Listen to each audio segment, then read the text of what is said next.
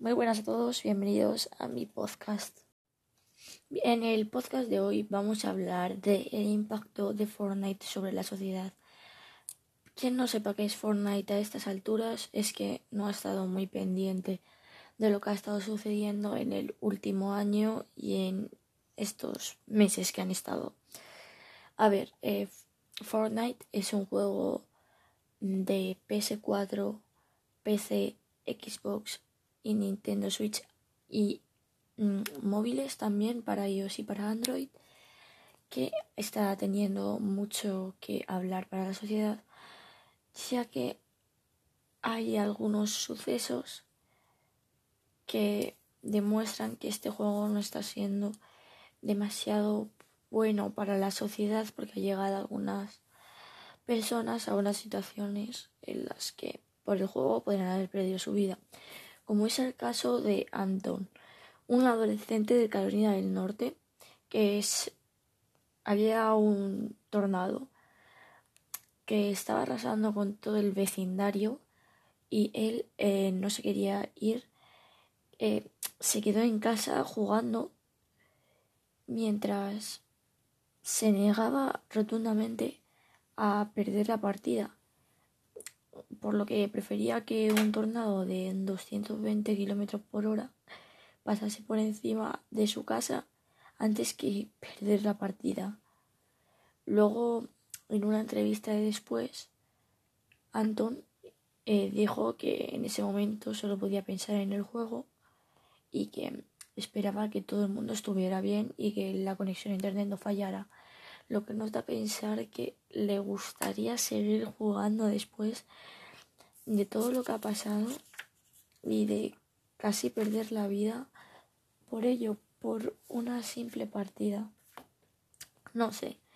También está afectando que tanto universidades están empezando a ofrecer becas de 4.000 euros para los que jueguen bien a Fortnite. Un ejemplo de estas es una universidad de Ohio. Por una parte, eh, yo no criticaría mucho que se les recompensen a jugadores porque daría un papel importante a los jugadores en, en la sociedad, ya que tienen un concepto la gente no, no muy bueno de estos jugadores, pero si te pueden dar una beca por jugar un juego, yo la aceptaría, la verdad. Y otra noticia que pasa así con Fortnite es que en a finales de 2017 Epic, Games, que son los que dirigen Fortnite, es la compañía baneó y denunció a un joven de 14 años por usar un software externo para hacer trampas en el juego. Y en uno de los juicios la madre le defendió diciendo que su hijo no diseñó el software, sino que simplemente lo diseñó. Eh, otra razón puede ser que Epic Games mm, desveló el nombre del menor, por lo que podía ser denunciado por las leyes de protección de datos, cosa que le hubiera costado bastante cara, la verdad. Y es que Fortnite, al ver que ese jugador estaba haciendo trampas, eh, no se no miró el perfil ni nada directamente ya lo puso la denuncia y todo. Y luego ya cuando comprobó bien el perfil se dio cuenta que es menor de edad. Y no puede denunciar a un menor de edad. Y por esas razones Fortnite yo creo que he dado bastantes tres razones vamos dos razones una que puede ser positiva por la que este juego está afectando bastante a la sociedad yo lo dejaría ahí. No me gustaría seguir adelante con este juego hablando de cosas que ha hecho la sociedad, ya que aparte de traer todas estas desgracias, digamos que vuelve a la gente un poquito lo que es el juego.